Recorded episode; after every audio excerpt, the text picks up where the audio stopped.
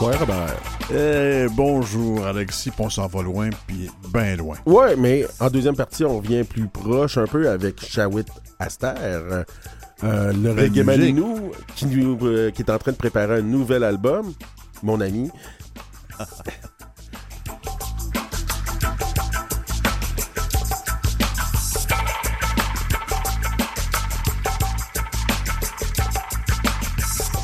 Mais on commence avec Laurie Rousseau-Neptune, une Ninou de Mastoyache, qui est euh, résidente euh, astronome au Télescope Canada-France-Hawaï à Hawaï.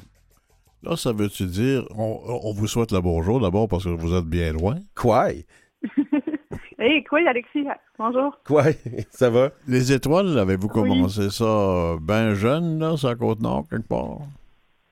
Ah, écoute, ben, tu sais, dans le fond, euh, j'ai grandi quand même pas mal proche de Québec une bonne partie de ma jeunesse, puis je me rappelle tellement observer les étoiles la nuit, surtout les, l'été, là, après un peu de temps, euh, après les Perséides, de regarder les étoiles filantes. Fait que je pense que oui, en fait. C'est pas mal autour de moi toute ma jeunesse.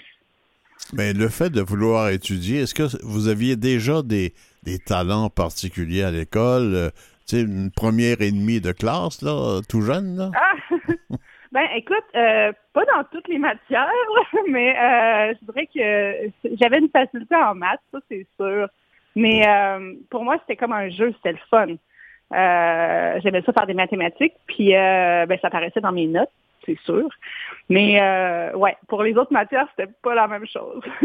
on, on, oublie trop souvent que pour bien apprendre, il faut avoir du plaisir dans la matière qu'on apprend. Hein? Tellement, oui, ça c'est vrai. Oui, ça fait vraiment tout un changement. Dans votre milieu scolaire à l'époque, avec les, autres enfants autour, euh, c'était perçu comment euh, vos facilités dans le plaisir mathématique? Là?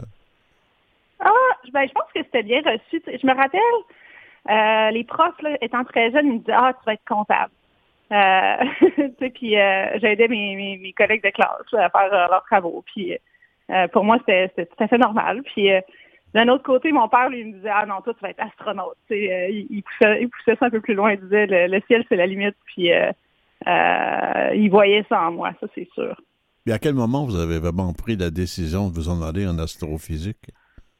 ça a été tard, parce que, tu sais, quand on est jeune, on ne sait pas vraiment les options de carrière qu'on a. Puis, astronome, astrophysicien, je pense même pas que je savais que c'était quoi. Tu sais, je, je, suis même pas sûre que c'était une option là, dans ma tête. Euh, par contre, quand je suis arrivée à l'université, puis qu'il fallait que je choisisse euh, une science, je savais que c'était scientifique, euh, ça c'est sûr. mais j'ai choisi de faire la physique, puis c'est plus tard, tu sais, avec mes cours de physique, ça s'est dessiné, tu sais, puis c'était clair que, en fait, je voulais faire de l'astronomie. Mais est-ce que vous n'avez pas entendu des commentaires autour de vous, dans la famille, par exemple, en disant ben, beau, ben beau les étoiles, mais on ne gagne pas sa vie avec ça, non? Oui, oui, ben en fait, euh, ouais, je pense que la famille, mettons, les, les, amis, souvent les gens, ça les surprend quand on dit, qu'on étudie l'astrophysique. Euh, les gens me regardaient et disaient l'éducation physique? Euh, je disais non, non, l'astrophysique, vraiment, là. je, regarde les étoiles. puis euh, euh, ça surprenait les gens. Puis dans ma famille, oui, j'en ai eu quelques petits commentaires. Souvent, ça, ça mettait les gens un peu hors de leur base de confort. Là. Ils ne savaient pas trop nécessairement quelles questions me poser par rapport à ma carrière. Euh, alors que, tu sais, je sais qu'autour de moi, mes cousins, cousines, euh, ma soeur, mon petit frère, tout ça, mes soeurs, mon petit frère, ben, euh, les gens leur posaient beaucoup plus de questions sur, sur ce qu'ils ce faisaient dans la vie. Mais c'est normal, en fait. Tu sais, il y a moins d'éléments sur lesquels ils peuvent se relier. oui, c'est ça. Ben, il paraît qu'il y a à peine 15% de femmes en astrophysique. Oui, il n'y en a pas beaucoup. Euh, il y en a plus au niveau des étudiants. Puis après ça, il y a un espèce d'écrémage qui se fait. Là. Euh, c'est vraiment dommage. On parle beaucoup de, de vraiment de jeunes femmes très, très talentueuses qui pourraient faire des carrières en astronomie. Alors, si je comprends bien, euh, on parle au crémage de ce matin. Vous faites partie du crémage. Mais là, on va dire, on va parler d'une brève parenthèse. Il faut quand même s'en amuser un peu. On dit vous êtes loin.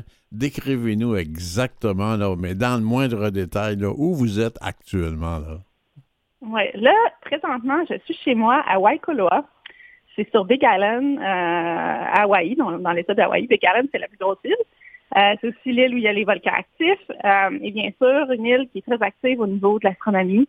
on a le Mauna Kea ici, qui est une montagne de plus de 4 km de haut, sur laquelle il y a une, réserve scientifique avec plusieurs télescopes. c'est là qu'on retrouve le télescope Canada-France-Hawaï.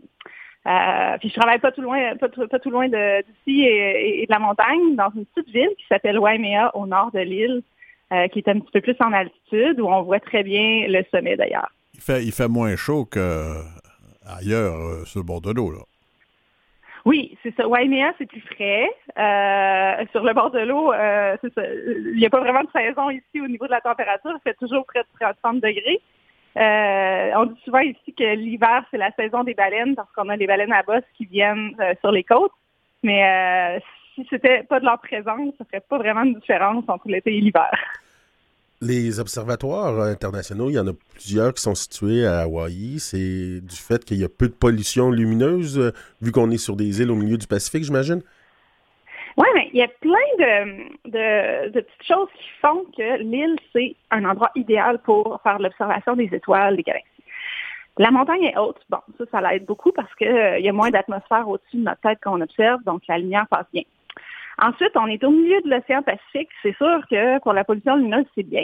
Euh, mais on a ici un, phénomène euh, qui s'appelle les, vents, les, trade winds. Donc, c'est des vents dominants qui passent d'est en ouest et euh, étant donné qu'il n'y a pas de montagne autre que le Mauna autour, c'est vraiment juste l'océan, il n'y a pas de collines, de grosses structures, ben, quand le vent souffle et, euh, passe comme ça sur l'océan, il n'y a, pas beaucoup de turbulence. Euh, fait que le flot il est plat. et quand on regarde au-dessus de notre tête et que l'air n'est pas turbulent, ben, nos, étoiles, elles scintillent moins, elles sont plus pointues. C'est quand on les prend en image, euh, les images sont plus claires et qu'on peut distinguer des détails plus facilement. Euh, puis en plus de ça, ben, on a des nuages qui se forment quand même autour de la montagne. C'est un, climat de montagne. Et souvent, ces nuages-là vont être en dessous du sommet et euh, ils vont aller cacher le dessus des, deux plus grosses villes qu'on a sur l'île, donc Kona et Hilo, et encore plus cacher la lumière, la pollution lumineuse qu'il pourrait y avoir. Donc le ciel est parfaitement noir. Ça fait longtemps que vous êtes à Hawaï? Oui, ça fait six ans maintenant. Puis, euh, puis je vais revenir au Canada cette année, en septembre. Pour, pour enseigner? Oui, exact. Donc, euh, euh, je vais, j'ai enseigné, mais je vais aussi commencer un laboratoire. Donc, c'est un poste qui est conjoint entre l'Université de Toronto et l'Institut Dunlap pour l'astronomie et l'astrophysique. Et je vais construire des instruments pour aller sur des futurs télescopes. donc, on va faire du développement en laboratoire avec les étudiants et je vais aussi enseigner un cours par année euh, à l'Université de Toronto. On va y revenir tout de suite, mais je voudrais une petite question de rien du tout. Ça fait six ans que vous êtes à Hawaï. Vous êtes-vous intéressé aux Autochtones de là-bas, les Maoris? Oui, ben les, les, les, les, Hawaïens natifs, donc euh, c'est sûr, c'est une culture qui est tellement intéressante. Euh, moi, tout de suite, quand je suis arrivée, la première chose que j'ai faite, c'est m'inscrire au club de canot ici. Donc, il y a une culture très, très importante qui tourne autour du canot hawaïen. Et, euh, et moi, ça me fascinait. Là, donc, passer mon temps sur l'eau, j'adorais, j'adore ça. Et ça se fait très tôt le matin, donc j'ai le temps d'y aller avant d'aller travailler. Puis aussi, on a un centre ici qui connecte un peu l'astronomie avec la culture, la culture hawaïenne, qui s'appelle Imiloa, qui est à Ilo. Donc, c'est un planétarium, mais aussi centre d'explication scientifique. Euh, puis j'ai fait plein de connexions avec les gens là-bas. Euh, puis ça, ça, ça l'enrichit vraiment un peu ma perspective sur la science, sur ma science à moi, l'astronomie. Euh, puis sur ma façon un peu de faire ma science et de l'enseigner aussi.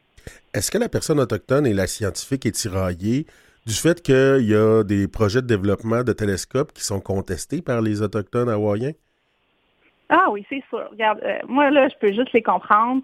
quand on est dans une situation où on n'a pas le contrôle, on trouve que nos, euh, nos opinions sont pas nécessairement entendues, c'est excessivement frustrant. Puis ça fait des décennies, c'est pas juste en astronomie là sur l'île que des décisions qui sont prises euh, sans nécessairement prendre en compte l'opinion des Hawaïens.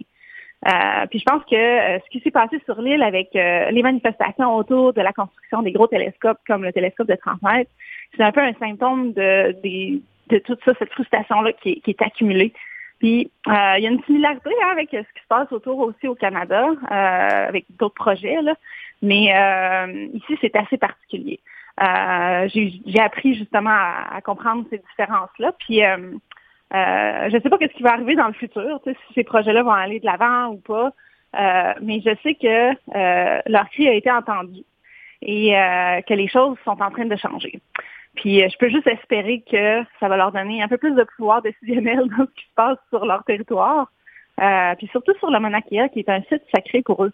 c'est vraiment un, lieu vraiment important. Puis même quand on est là, sur la montagne, on le sent. C'est pas un, endroit, c'est un endroit absolument unique. Puis euh, on sent l'essence sacrée quand on est quand on est au sommet.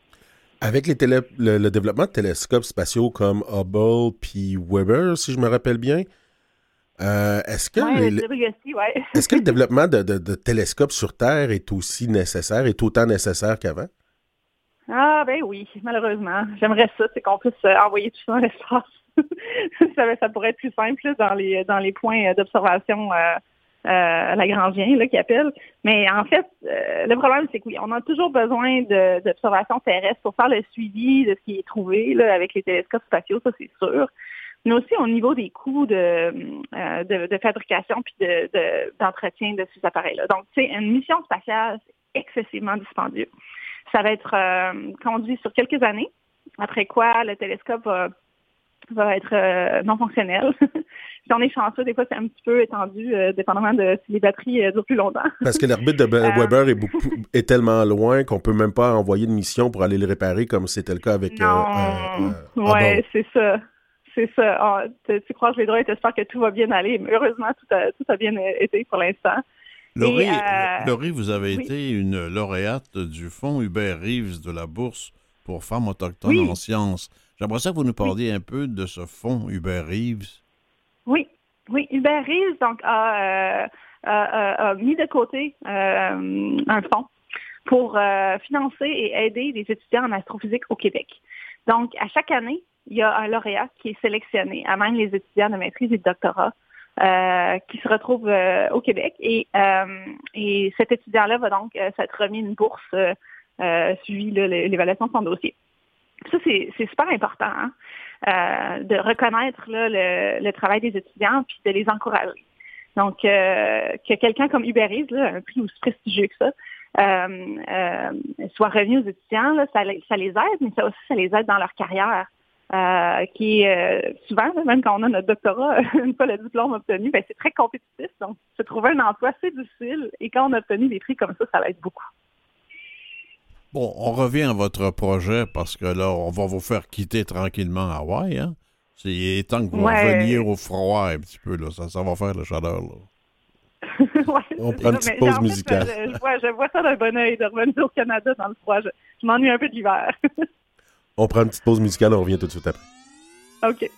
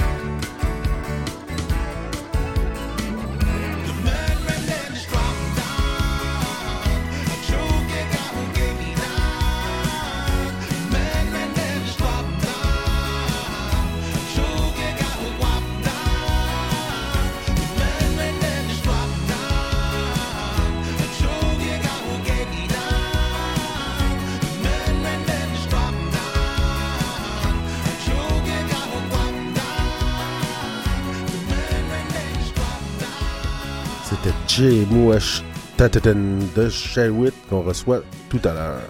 Avec nous, directement de Hawaï, on a des invités de partout dans le monde. Laurie Rousseau-Neptune, rebonjour. Rebonjour. Alors, quand vous allez déménager, au froid, aha, à l'automne, c'est pour s'occuper d'un projet qui s'appelle Signals. Alors, on, prend nos crayons, on a nos papiers, on prend des notes. C'est quoi ce projet-là? oui, Signals, ben, c'est déjà commencé. Hein. C'est un projet, euh, un grand projet d'observation que je dirige ici à partir d'Hawaï. Donc, euh, moi, je suis spécialisée avec une caméra qui est sur le télescope ici, qui s'appelle Stel. Et euh, ayant participé à sa construction, puis maintenant en, en, aidant à l'opérer sur le télescope, euh, ça m'a donné des idées hein, de quel genre de séance on pourrait faire avec cet appareil-là. Et donc, j'ai proposé Signals euh, euh, il y a maintenant presque quatre ans. Et donc, Signals, c'est un projet qui, qui tente d'observer plus de 50 000 régions dans les galaxies proches de la nôtre, dans lesquelles il y a des nouvelles étoiles qui se forment.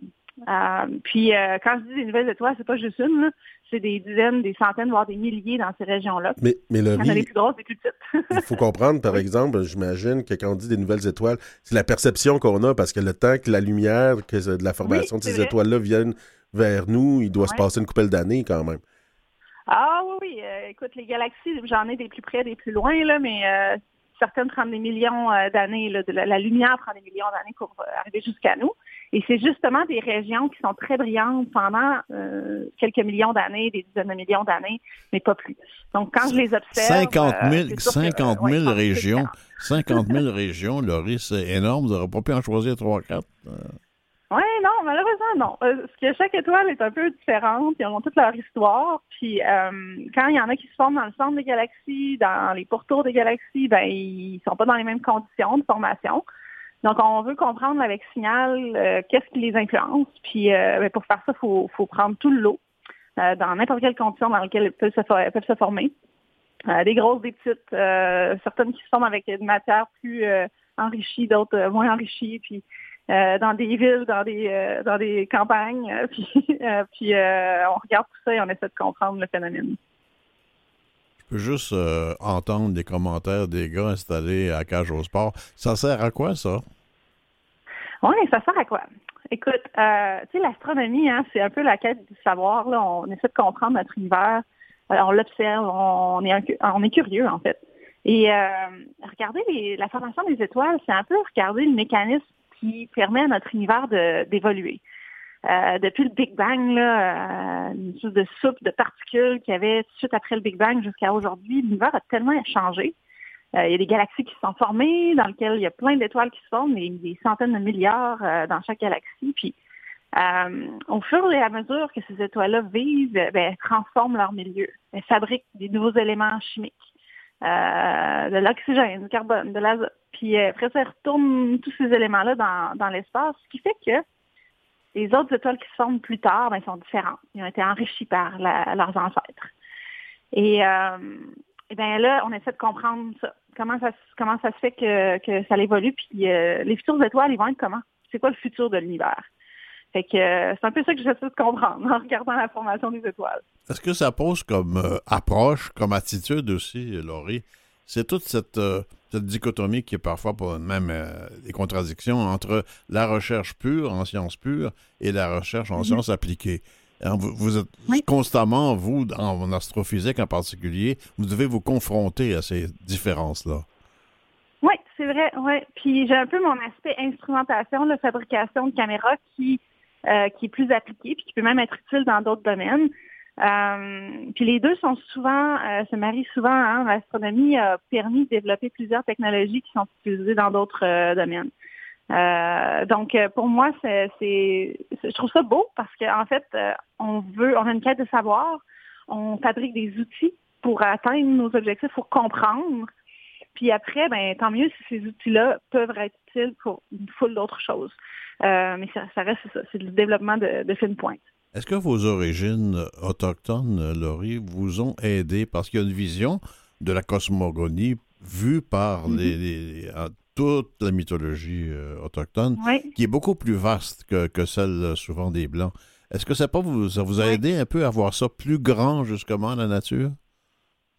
Mais je pense que oui. Tu sais, en, vieillissant, là, je me, je en, fait, je m'en suis rendu compte beaucoup plus tard, tu sais, que, que ça a eu un impact. Parce que euh, j'ai toujours été curieuse, puis j'ai toujours été une bonne observatrice.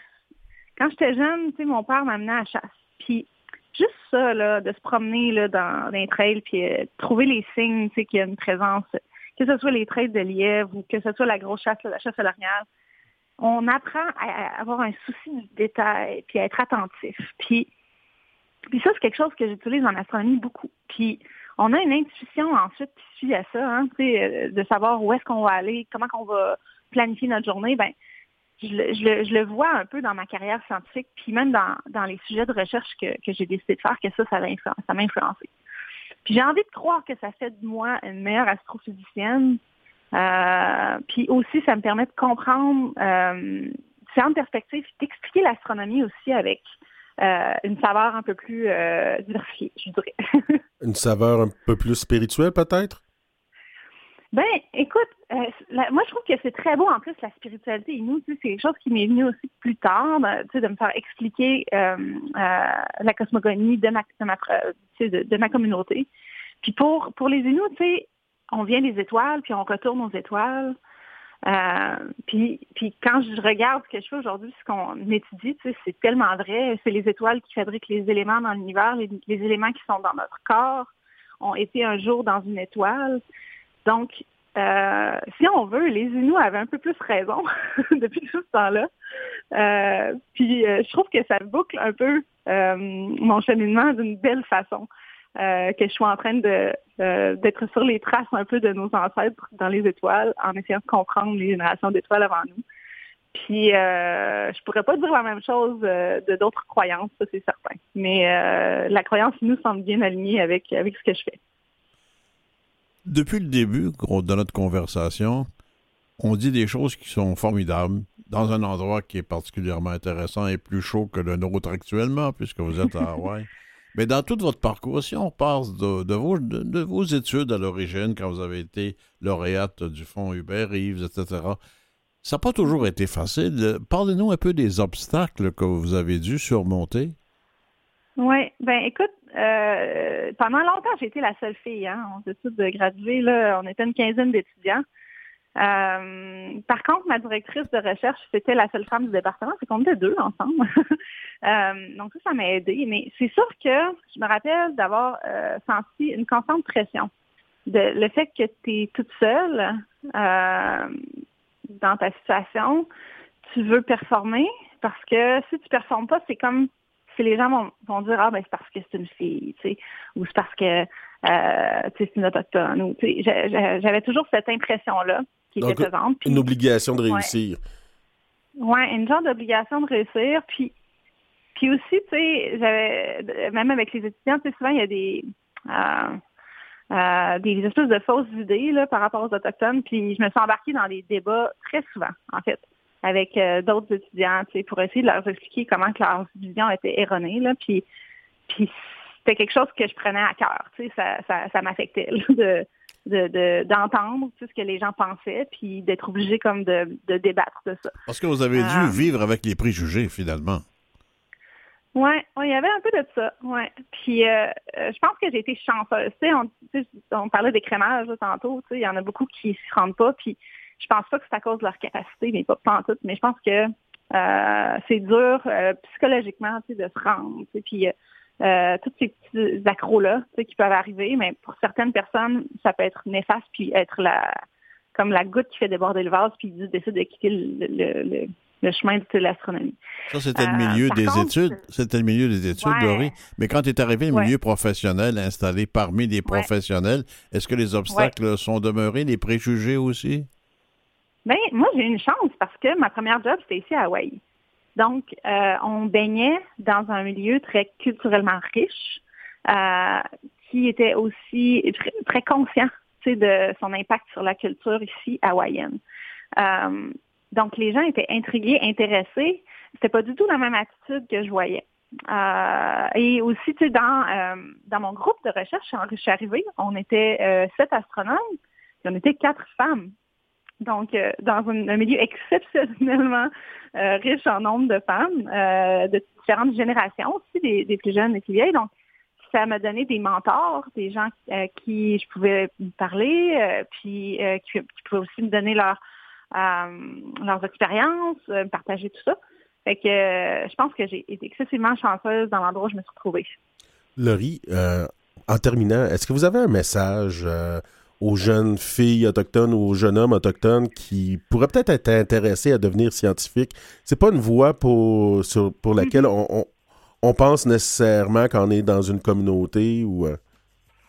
Oui, ben écoute, tu sais, moi là, je, je, veux tellement que les jeunes fassent ce qu'ils aiment. Si là, euh, peu importe où est-ce qu'on est, si on sent qu'on a le, petit scientifique à l'intérieur de nous, qu'on aime, qu'on est curieux de la nature, peu importe c'est quoi la science, hein, ça peut être l'astronomie, ça peut être autre chose. Euh, il faut suivre cette voie-là, euh, puis suivre ces rêves-là. Euh, puis j'ai envie de dire, c'est une étape à la fois. Ça peut paraître gros hein, au départ parce que, tu sais, souvent aussi, les jeunes vont être obligés de, déménager proche d'une université pour mm. pouvoir étudier. Hein, et qui vont être loin de leur famille. C'est difficile. un pas à la fois. Ouais, un pas à la fois. Une bouche à la fois. Ouais, puis, exact. Puis il faut surtout que les gens autour de ces jeunes-là les encouragent. Parce que c'est une différence. Ouais. Merci. Check Oui. Check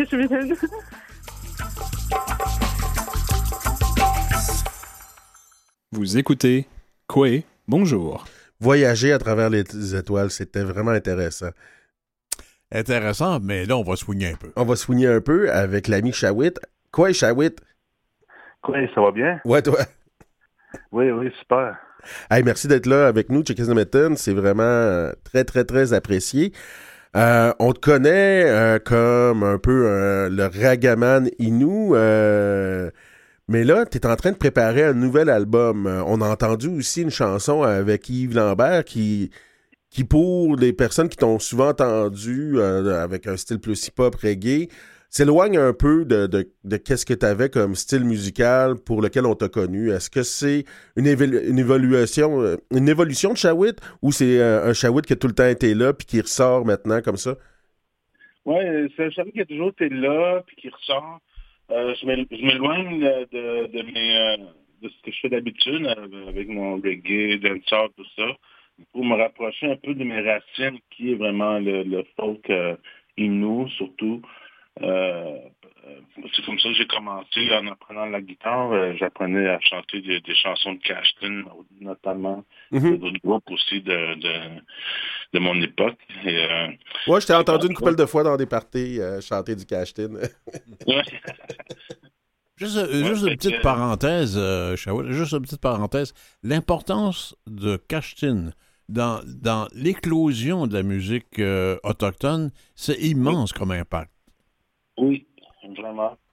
Le, premier groupe, euh, en fait, c'est la première fois qu'on voyait des Autochtones de par chez nous, euh, à la télévision notamment, euh, faire des, performances dans des émissions comme ça. C'est vraiment quelque chose qui, qui, nous a montré que nous aussi, on pouvait s'approprier les écrans et tout ça. Puis c'est quelque chose qui nous a vraiment inspiré, puis on a tous voulu faire nos castings euh, par la suite. Puis là, ben, euh, ces nouvelles chansons-là, ce nouveau disque que tu es en train de préparer là, tu nous as dit que tu veux te rapprocher de tes racines folk inou. Euh, est-ce que tu enregistres ça plus dans le bout de cette île, au studio à Wahat, ou tu enregistres ça ici à Montréal? Non, c'est tout été à, Montréal. Euh, la plupart de mes œuvres, euh, on, on, on fait ça au studio euh, Base Bin. puis c'est un, un, album qui se veut être un espèce de... en fait, l'album s'appelle Dogun. Ça, ça, s'écrit Natogun. Ça veut dire un remède ou un médicament.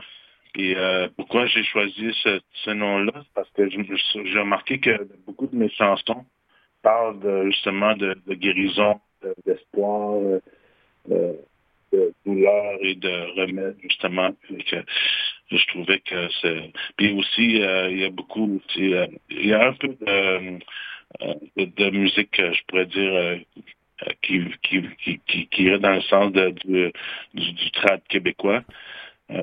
avec la participation notamment de mon ami Yves Lambert. Ben oui, on l'a entendu, cette chanson-là, avec le vidéoclip qui, oui, oui. qui swing pas mal.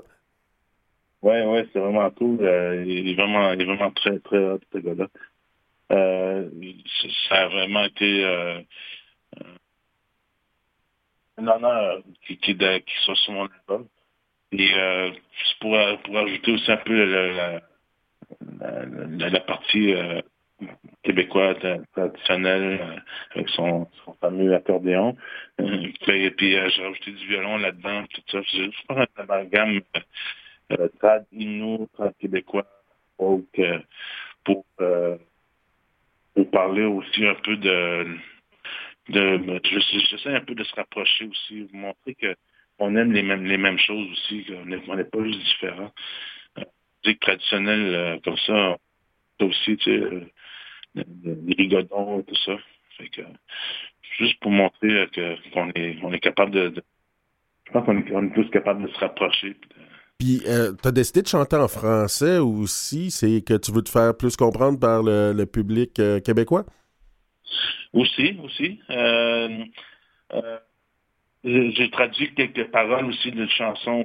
J'ai fait quelques covers de, de, de, de chansons populaires de par chez nous. Puis il y a des petits bouts que j'ai traduits en français. oui, c'est pour. je pense que le message, ça vaut la peine d'être d'être entendu puis compris. compris, je veux dire c'est pour ça que j'ai décidé de faire ça en français aussi pour. Euh, Comme je pense au titre Canicheté euh, que tu as fait entièrement en français. Oui, oui, oui. Euh, Canicheté. Euh, Canicheté, ça, j'ai fait ça. c'est un exercice d'écriture avec contrainte. pendant que j'étais à Petite Vallée pour, pour un atelier musical.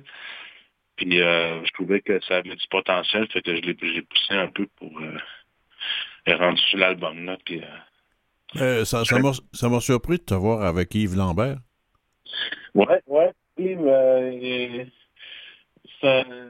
est bien ouvert. Hein? Il, il, reconnaît l'importance de l'autochtonie dans la, société québécoise. Puis, puis il n'y a pas de misère à, l'avouer puis à, collaborer avec, euh, nous autres, avec euh, les autochtones.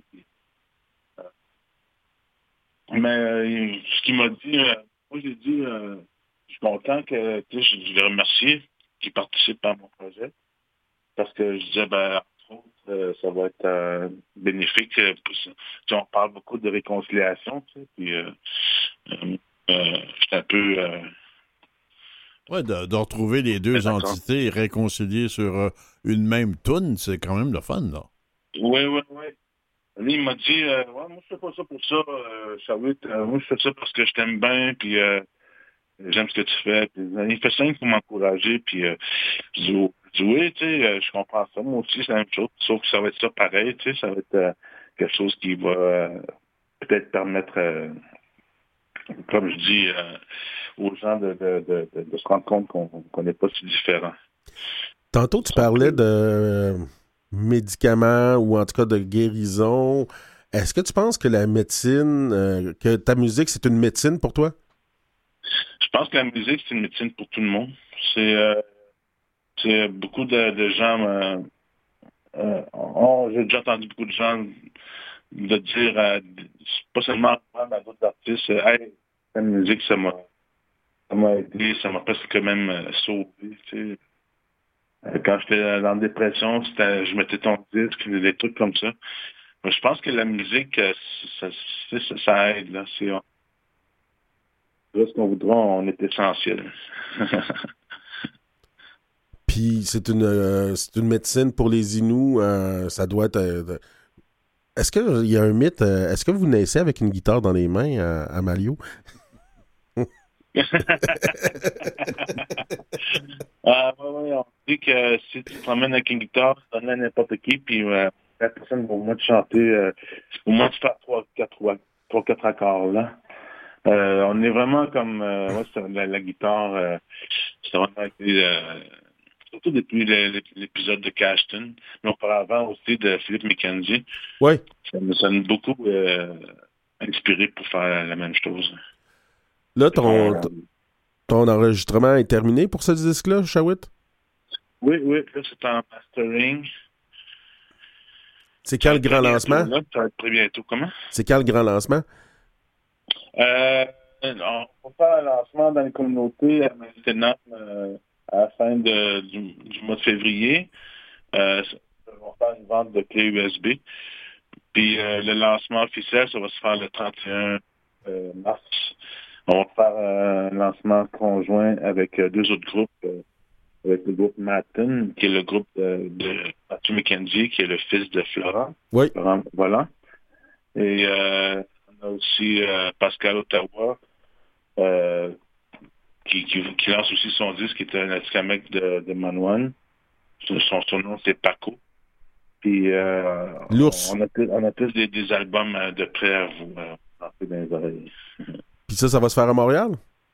Oui, ça c'est supposé se faire, se faire, à Montréal. On pense à ça au Lyon d'Or, mais on n'est pas encore sûr. Quelle sorte de vie, quelle sorte de vie tu souhaites dans ton album? De, de, vie? Ouais. Est-ce que tu espères un, succès qui te permette toute une plusieurs présences dans des tournées? C'est clair, c'est clair. Je souhaite que, en fait, euh, je souhaite euh, reconquérir un peu les miens parce que ça fait longtemps que j'ai pas fait de, de tournée dans les communautés. Euh, j'ai fait pas mal de, de, shows à l'extérieur et à l'extérieur du pays aussi. Mais euh, je, m'ennuyais des miens. Puis je me suis dit que euh, une bonne façon de, me rapprocher des miens, c'est de faire la musique qu'ils aiment. Puis ce qu'on aime, en fait, c'est vraiment ça. C'est vraiment la musique folk. Euh, Inno surtout si je chante en une c'est un plus. euh, fait que, mais aussi, euh, j'espère euh, vraiment plaire à tout le monde, en fait, cet album-là. J'espère que tout le monde va, va en écoutant. Puis, j'espère que les gens aussi ne vont pas s'imaginer que j'abandonne complètement le reggae. Parce que euh, mon prochain album, mon prochain projet, ça va être ça. Ça va être un album reggae, dancehall, et tout ça. Là. Euh, pour 2024? Probablement pour cette année, si c'est possible. Sinon, oui, pour 2024. Tu es un multi-producteur euh, d'albums, deux albums en, une année, ça, fait quand même beaucoup de travail. J'imagine qu'on va devoir tourner un peu euh, dans les prochains mois? Oui. On a fait un atelier récemment pour monter le, show qu'on va présenter le show pour présenter euh, ce nouvel album-là. À combien de musiciens sur scène? Euh, on, sera, euh, on, sera, quatre. Un, deux, trois, quatre. Quatre à cinq, des fois, ça dépend si on peut rajouter un, clavieriste dedans. Donc, comment on fait pour te, te, suivre? On va sur ton, ton Facebook. Est-ce que tu as un site Internet? Oui, oui, oui. Facebook, euh, ajoutez-moi, c'est S-H-A-U-I-T. Shawit, puis euh, j'ai bien des trucs euh, sur Internet, là, sur YouTube et tout ça. J'ai un EP plus un album de, déjà en vente euh, dans les, euh, les, supports comme Bandcamp, SoundCloud, tout ça. Donc, on a juste à taper sur Google S-H-A-U-I-T, Shawit, et on peut te retrouver assez facilement. C'est un plaisir de te recevoir avec nous. Là, on en sait parler, on pourrait l'écouter peut-être? Ben ouais, on va en écouter une autre. bon, c'est tant mieux. Merci beaucoup. Hein. Hey, check ce matin. Maintenant,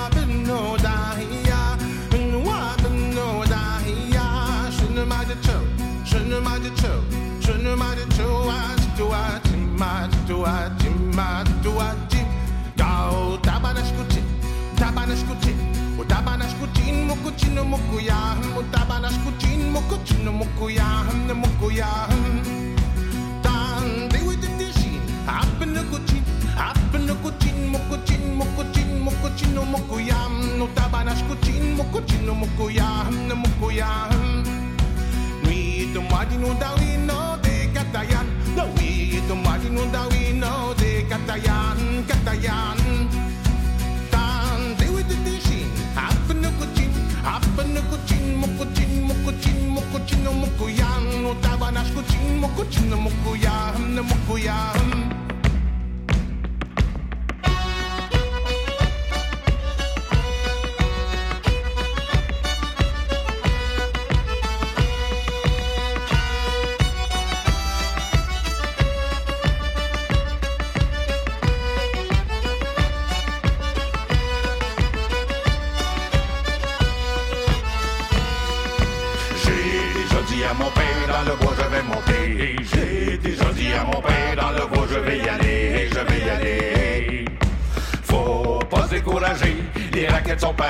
Le troupeau de caribou vers nos familles, il faut mener. Le toboggan est prêt, on peut s'en aller. Le toboggan est prêt, on peut s'en aller, s'en aller. Réveille-toi son père, le jour est levé. Réveille-toi son père, l'aurore s'est levé, s'est levé. Faut pas se décourager, les raquettes sont parées. On peut pas s'arrêter contre la famille, il faut lutter. Le toboggan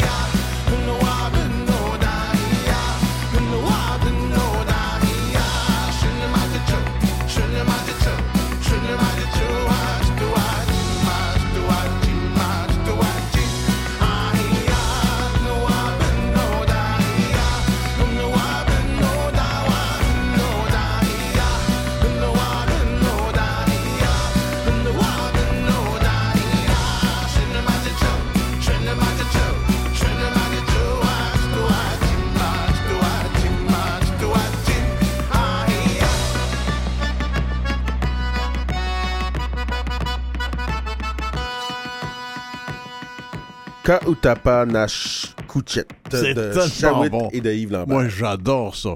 Fait que tu peux-tu me faire écouter la première minute encore une fois? De la chanson? repars là pour une minute, je vais l'entendre ça encore.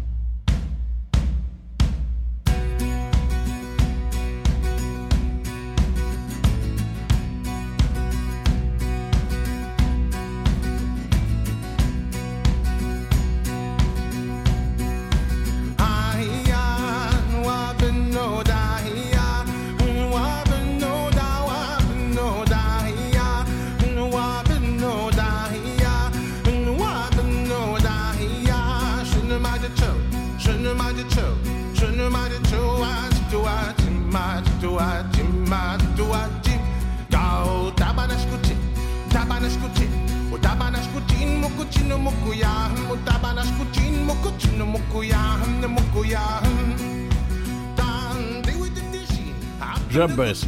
Ben oui, hein, tellement. on en demande. Et je sais, Alexis, que ta fille va aimer ça aussi. Mais on va parler quand même des nouvelles pareilles, tu sais. Il n'y a pas tous des bonnes nouvelles. malheureusement. Ben. C'est une bonne nouvelle, mais il y en a des moins bonnes. Le fameux projet de loi C-29, ça reviendra, on n'est pas sorti du bois avec ça. là.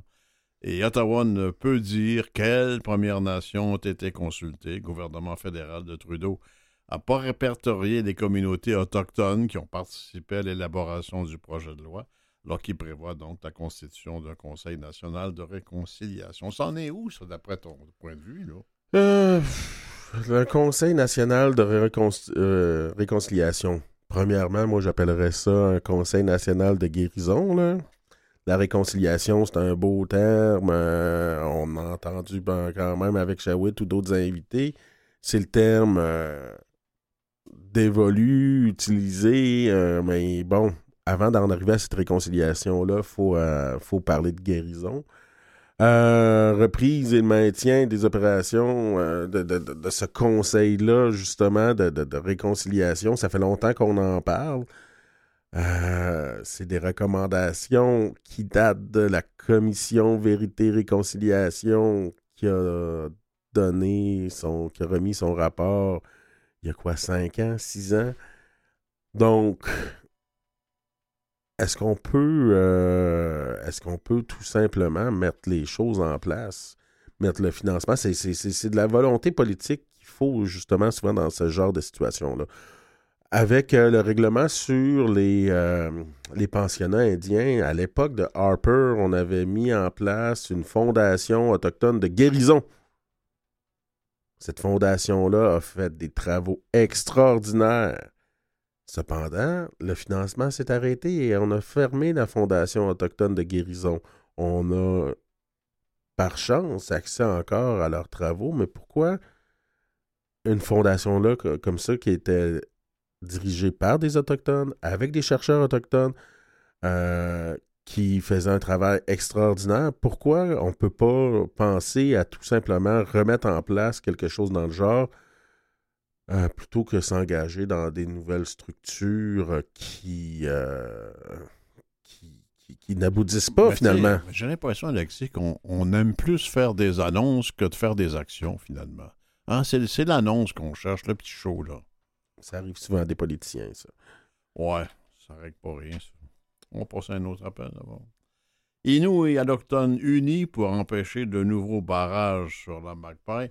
Ça revient, puis c'est pas fini, cette affaire-là non plus. Non, puis souvenons-nous qu'on a, par le biais de, de, processus à la MRC, euh, dans, dans ce coin-là, dont je me rappelle plus le nom, euh, la MRC de la Méganie, si je me rappelle bien, on a décidé de donner une identité juridique à la Magpie.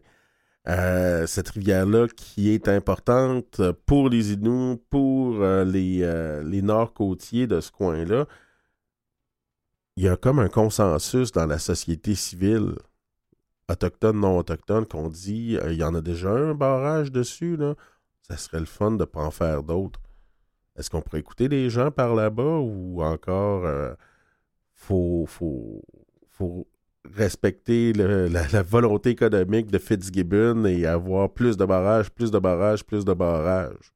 Les consultants au pouvoir. Ouais. Avec leurs petits habits de chasse. euh, Ouais, ouais, bien, bien coupé. chasse à cour, là. Ouais.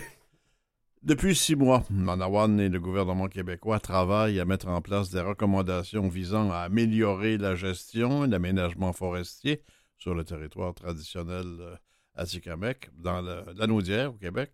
Sur le terrain, la pression se poursuit avec un moratoire sur la coupe forestière et la tenue d'un barrage routier depuis un an déjà.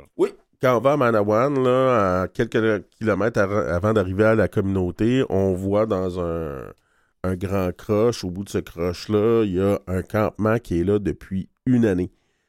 Euh, pour euh, qu'on respecte une entente euh, que- que- où on avait décidé justement de protéger certaines aires d'un territoire familial là-bas.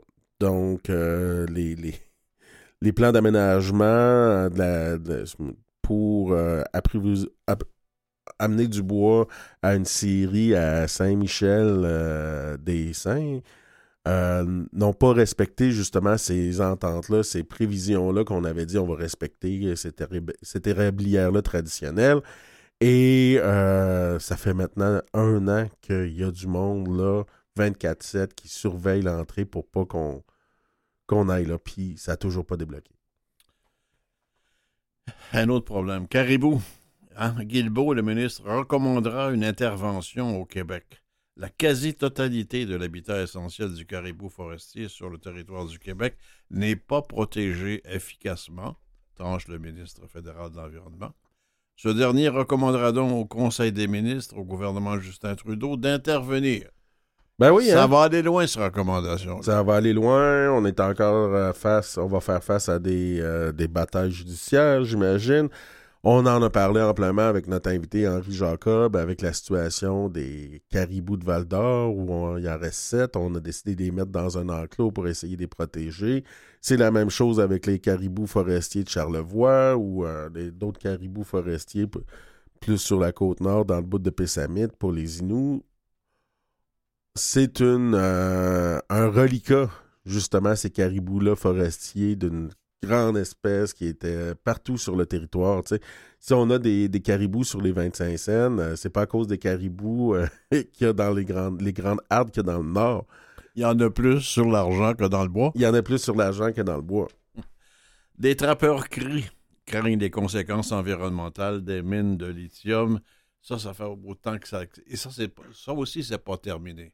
Ça aussi, c'est pas terminé. Euh, les CRI avaient dit non à une certaine époque au développement de la filière minière d'uranium, de l'uranium sur leur territoire. Euh, Est-ce qu'avec le lithium, ils vont avoir la même prise euh, face au gouvernement? J'en doute, parce que c'est vraiment une des volontés actuelles de, de Fitzgibbon et compagnie de justement avoir le développement de la filière électrique au Québec. Et euh, cette filière-là réclame euh, des matériaux euh, comme le lithium. Donc, je ne sais pas trop si, si, si cette, ce- cette crainte-là de la part des CRI va, va, va être respectée. Est-ce qu'on va freiner le développement du lithium? Il faut savoir que le développement des mines actuellement, là, ça se fait plus comme on, le faisait avant. Ça se fait avec des open pits, des, mines à ciel ouvert. Donc, euh, on, est, euh, on est à quelque part d'autre complètement dans le développement minier, euh, comparativement à ce que des gens d'une certaine génération ont pu voir en Abitibi où on creusait un trou. Oui, on avait un grand parc à résidus miniers, mais on n'avait pas à creuser un grand, grand, grand, grand, grand trou pour aller chercher le minerai. Des Premières Nations dans l'Ouest créent une coalition pour sauver le saumon sauvage du Pacifique. Et là, ils viennent d'interdire, ça fait à peine une journée au moment où on enregistre l'émission, que les saumons avec l'OGM, c'est terminé. Oui, parce qu'on a modifié euh, génétiquement certains euh, saumons. On a apporté aussi du saumon de l'Atlantique dans des eaux du Pacifique parce que le rendement était meilleur. Euh, Il y, a, il y a beaucoup, beaucoup, beaucoup d'enjeux là-bas euh, sur euh, la, la- la- la préservation de cette, cette espèce-là encore. Euh, nouvelle de barreau, ma- maître Rowan de Loire, ça vous, ça vous touche. Le barreau albertain approuve le maintien d'un cours de compétences culturelles autochtones. Oui, on a rendu cette euh, formation-là obligatoire. Certains membres du barreau s'étaient euh, plaints et avaient contesté cette obligation-là. On est allé même jusqu'à un vote avec les membres du barreau et c'est maintenu, ce qui est une bonne chose. À quand une telle formation obligatoire pour euh, les membres du barreau du Québec? Ben, tu pourrais même enseigner là en plus. Ah, c'est pas vous. Ben, L'émission se termine ainsi, comme ça, Ale- Alexis. On s'est promené de Hawaï euh, à Côte-Nord avec les gens habituels, avec Mathieu Tessier, avec Claire Guérin, ouais, Alexis Wabonolo. Et Robert Blondin. Semaine prochaine. À la semaine prochaine.